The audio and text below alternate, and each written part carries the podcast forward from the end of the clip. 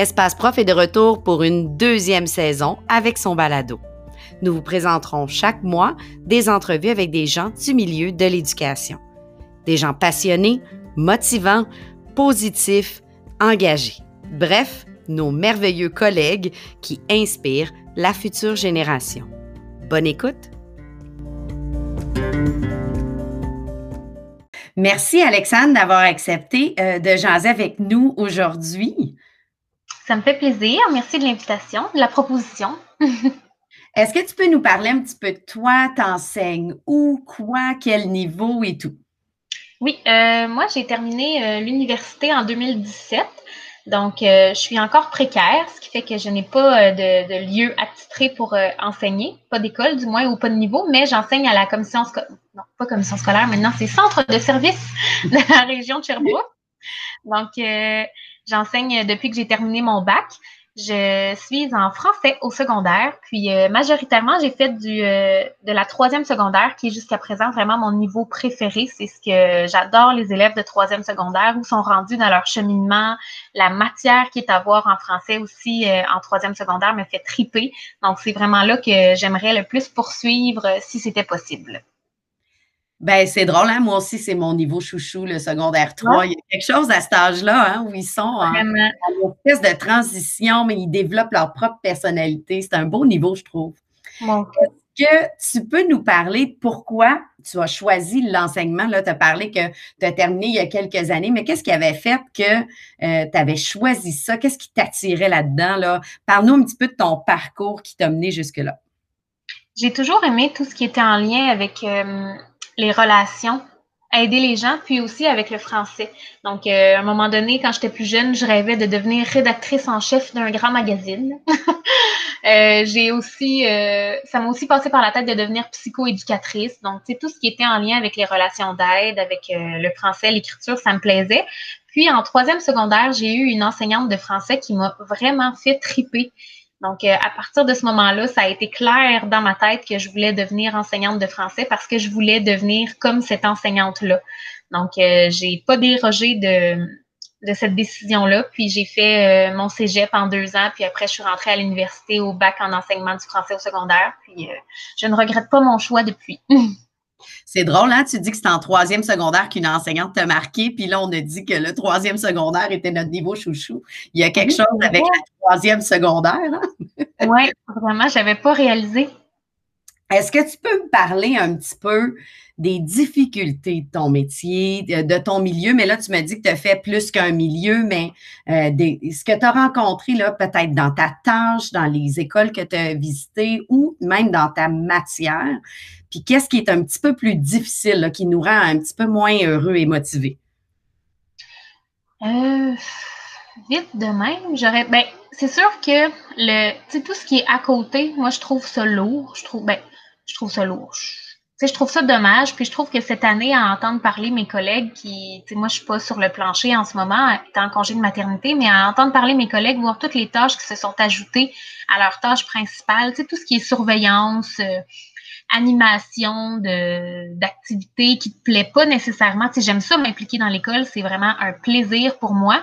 Mais quand tu le fais parce que tu d'ajouter quelque chose à ta tâche, je trouve que c'est pas aussi agréable que quand tu as choisi de monter quelque chose pour toi. Fait que ça, je pense que c'est une des difficultés principales que je vois. Sinon, c'est sûr que toujours, euh, tu sais, le fait que parfois on est bloqué dans nos, euh, nos idées, nos projets, soit parce que nos, euh, l'équipe école n'est pas nécessairement en accord avec la, la thématique, le sujet, pas nécessairement en accord avec notre façon de faire. Je sais que oui, on mise beaucoup sur l'autonomie de l'enseignant, mais des fois, on est quand même brimé dans cette autonomie-là parce que les autres sont pas d'accord avec euh, notre vision. Moi, j'arrive avec une, euh, une vision un petit peu plus jeune. Peut-être, on voit des, on, on voyait beaucoup les projets quand j'étais à l'université. J'étais allée à l'université de Sherbrooke, puis on travaillait beaucoup sur les grosses séquences didactiques, davantage que sur les examens. Puis, tu sais, on arrive dans un milieu où, surtout en français, ce qui est préconisé, c'est l'examen de lecture à la fin de la lecture d'un roman, plein de romans obligatoires euh, aux élèves. On les prend par, par rapport à ce qu'il y a dans le KGB, puis on se fout un peu de la pertinence du roman. Donc ça, je pense que c'est la plus grosse difficulté que je vois. Surtout que je suis une grande fan de lecture, donc euh, je trouve ça dur de devoir imposer à mes élèves des romans qui datent euh, de plusieurs, plusieurs années, qui sont désuets, puis avec lesquels je, je trouve qu'il n'y a rien à faire parce qu'ils ne sont pas pertinents. Des choses avec lesquelles tu, ça ne clique pas, là. Tu sais, quand tu te retrouves avec du matériel un peu plus imposé, peut-être, justement, ta précarité doit apporter ce, côté-là. On arrive dans une équipe, puis euh, ce qui a été choisi, on n'était pas là l'année dernière, c'est ça? Exactement. Là, c'est sûr que j'ai eu la Comment tu as géré ça quand tu es arrivé, cette espèce de, d'imposition de, matériel et tout? Bien, étonnamment. Ben, étonnamment. en fait, ça a quand même bien été parce que j'ai. Je suis quelqu'un qui adore créer du matériel, puis je suis tombée dans des équipes cycles, des équipes. Euh, qui acceptait beaucoup, tu sais, qu'on travaille chaque, ben, chacun pour soi, mais en équipe aussi, mais tu sais, qu'on fasse chacun nos affaires. On m'a proposé énormément de matériel, puis ça, je pourrais jamais remercier assez la générosité de mes collègues, mais j'ai toujours beaucoup préféré travailler avec mes affaires. Tu sais, on, me proposait du matériel, des notes de cours, mais finalement, je finissais par créer mon propre cahier de notes de cours. Tu sais, c'est sûr qu'il y a les, euh, les manuels, ben, on n'utilise pas de manuels, mais les cahiers d'exercice qui sont imposés. Mais j'avais vraiment des collègues qui choisissaient de beaux cahiers d'exercice qui, qui étaient euh, en accord avec mes valeurs. Fait que ça, ça allait bien. C'est peut-être plus du côté des romans. Il y a des, euh, niveaux dans lesquels je suis tombée qui n'avaient pas vraiment de romans qui me plaisaient. Donc là, j'essayais d'aller voir ailleurs. je suis quelqu'un qui a une très grande bibliothèque à la maison, donc je pouvais euh, user de, de cet avantage-là pour présenter des œuvres différentes à mes élèves, mais c'est ça. Ça a été. Euh, c'est sûr que c'est un petit défi de ce côté-là, mais je pense que le roman, c'est vraiment le plus gros, euh, le plus gros hic pour moi. C'est ce qui est le plus difficile. C'est surtout quand tu arrives dans une nouvelle école, dans un nouveau niveau, tu dois euh, lire euh, tous les romans qui sont proposés afin de te faire une tête puis de choisir le bon, celui qui t'allume. Donc, euh, les débuts d'année sont un petit peu rochants parfois.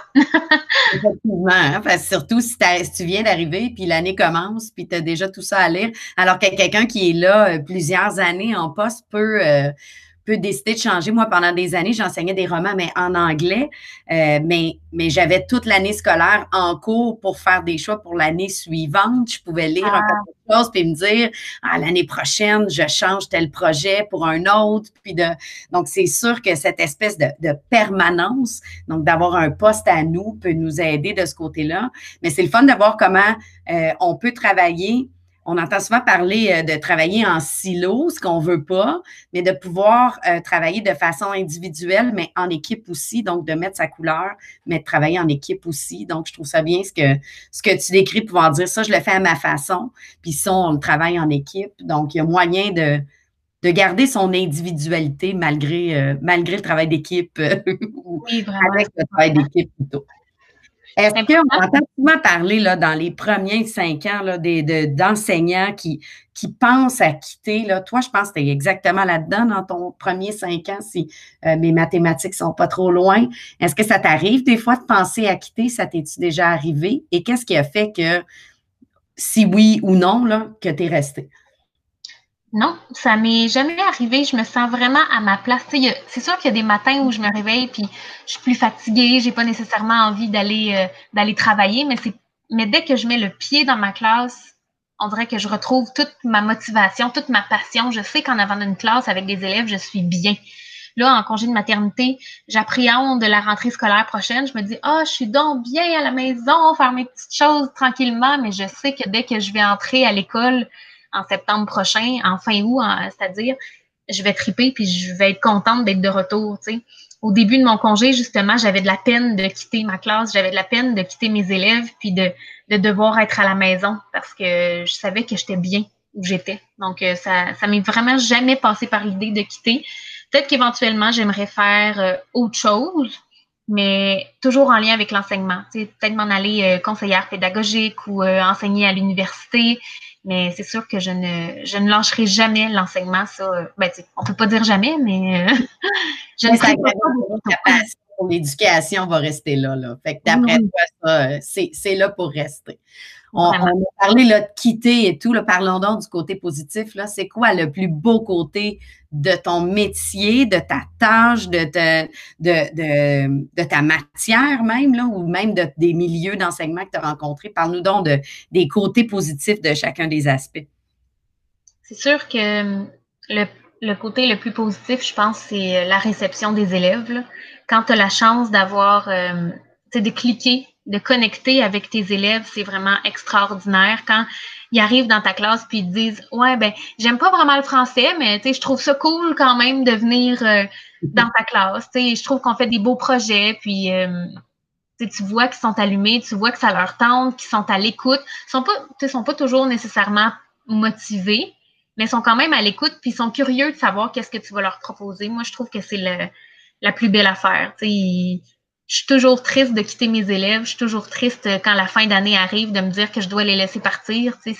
on s'attache à ces petites bêtes-là, veux, veux pas. Puis euh, je pense que c'est vraiment le plus beau côté de l'enseignement. Moi, j'adore ma, matière. Je, suis une passionnée du français. J'adore l'écriture. J'écris beaucoup pour moi-même. J'adore la lecture. Je mange des livres comme ça se peut pas.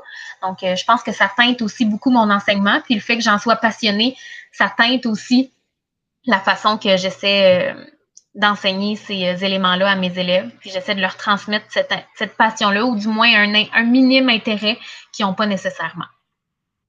Je te lance une question que je t'avais pas euh, envoyée d'avance, donc je te déstabilise un peu. Justement, là, tu parles de, de, de, triper sur ta matière, la lecture et tout. Tu as un blog qui s'appelle La Bibliomaniaque. Tu es aussi euh, présente sur les réseaux sociaux. Peux-tu nous en parler un petit peu de, de ce côté-là extra euh, que, que tu fais?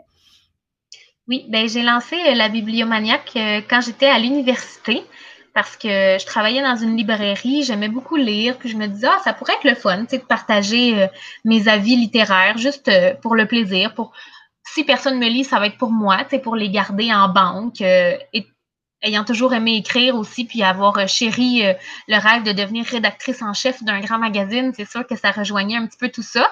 J'avais aussi déjà écrit des critiques littéraires dans le journal de, de mon arrondissement en esprit. Donc, je pense que je voulais aller euh, rechercher tout ça. Puis, avec le temps, j'ai réalisé qu'il y a plusieurs, euh, qu'il y a plusieurs choses peut-être qui, pas qui manquaient, mais qu'il y avait une demande, si on veut, dans l'enseignement du français au secondaire sur les réseaux sociaux. Tu sais, les gens, ils cherchent souvent des idées de projets, des idées de, livres à exploiter avec leurs élèves. Donc, j'ai vraiment j'ai profité de cet engouement-là pour lancer euh, le côté plus bibliomaniaque enseignant de mon blog. Puis ça, il y a eu une très belle réception. J'en suis assez fière. C'est sûr que je ne cacherai pas que Sophie Lee a été une énorme motivation, puis une énorme, un énorme modèle pour moi. Donc, euh, je continue de la suivre religieusement. Puis j'essaie de, tout en m'inspirant d'elle, j'essaie de trouver ma couleur, puis de faire de la bibliomaniaque quelqu'un quelqu'un, quelque chose, un blog, peu importe, qui me représente. C'est effectivement une référence pour euh, plusieurs enseignants que je connais personnellement et pour moi-même. Euh, il y a un ah, paquet de des euh, références de lecture qui se sont retrouvées dans ma propre bibliothèque. Donc, on peut te suivre un peu partout. Je pense que tu es sur Instagram, Facebook et tout, c'est ça? Oui, exactement. Je termine avec ma dernière question. Quel conseil tu donnerais à des enseignants qui débutent ou encore à des enseignants là, qui présentement vivent ça difficilement puis se disent ah, je suis plus certain. Qu'est-ce que tu donnerais comme conseil à mettre en place là, pour garder l'espèce de flamme qu'on entend euh, clairement dans ton discours? Moi, je pense que ce qui m'a le plus aidé en entrant puis en continuant comme ça, c'est de demander de l'aide. C'est de jamais hésiter quand euh, j'adore créer du matériel, puis je sais qu'au début, mon matériel n'était pas parfait. À l'université, on m'a pas montré à écrire des questions euh, de compréhension de texte correctement. Donc, euh, on m'a pas montré c'est quoi les exactement les capacités d'un élève, combien de temps on doit accorder un examen. Donc, j'ai toujours posé énormément de questions à mes collègues. Puis, je pense que c'est ça qui est important de jamais hésiter, de pas être gêné. J'avais de la misère à un moment donné avec ma gestion de classe. J'en ai encore d'ailleurs.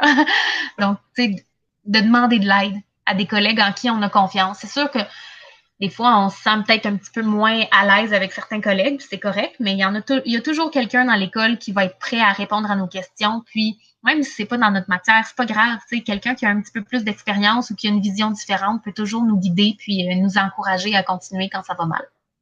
Génial. Fait que donc, tout ce qui est le, le mentorat puis l'entraide avec les collègues, c'est ultra important. Je pense encore plus avec tout ce qu'on vit présentement, d'avoir euh, les bonnes personnes à qui parler. Puis j'aime ce que tu dis. Euh, des fois, il y a des collègues euh, avec qui on va avoir un peu moins d'affinité dans certaines choses qui vont peut-être nous apporter des réponses quand même euh, à, autre chose. Il faut trouver ceux qui ont une couleur qui nous ressemble. Dans la gestion de classe que tu parlais, il y a tellement de, styles différents qui peuvent fonctionner, mais qui doivent respecter notre personnalité. Si on trouve quelqu'un qu'on dit ça, ça me rejoint, ben c'est peut-être à cette personne-là qu'il faut aller demander, même s'il n'enseigne pas la même matière que nous, j'aime bien. Ouais. Je te remercie beaucoup d'avoir pris le temps de répondre à nos questions. On va te suivre sur euh, ton blog et tes réseaux sociaux, bien sûr, et on va lire tes billets sur Espace Prof. Merci beaucoup, Alexandre. Merci à toi. Si vous avez apprécié l'épisode, nous vous invitons à vous abonner dans votre plateforme de balado-diffusion préférée. Vous pouvez aussi nous visiter sur le web à espaceprof.com ou encore nous suivre sur les réseaux sociaux.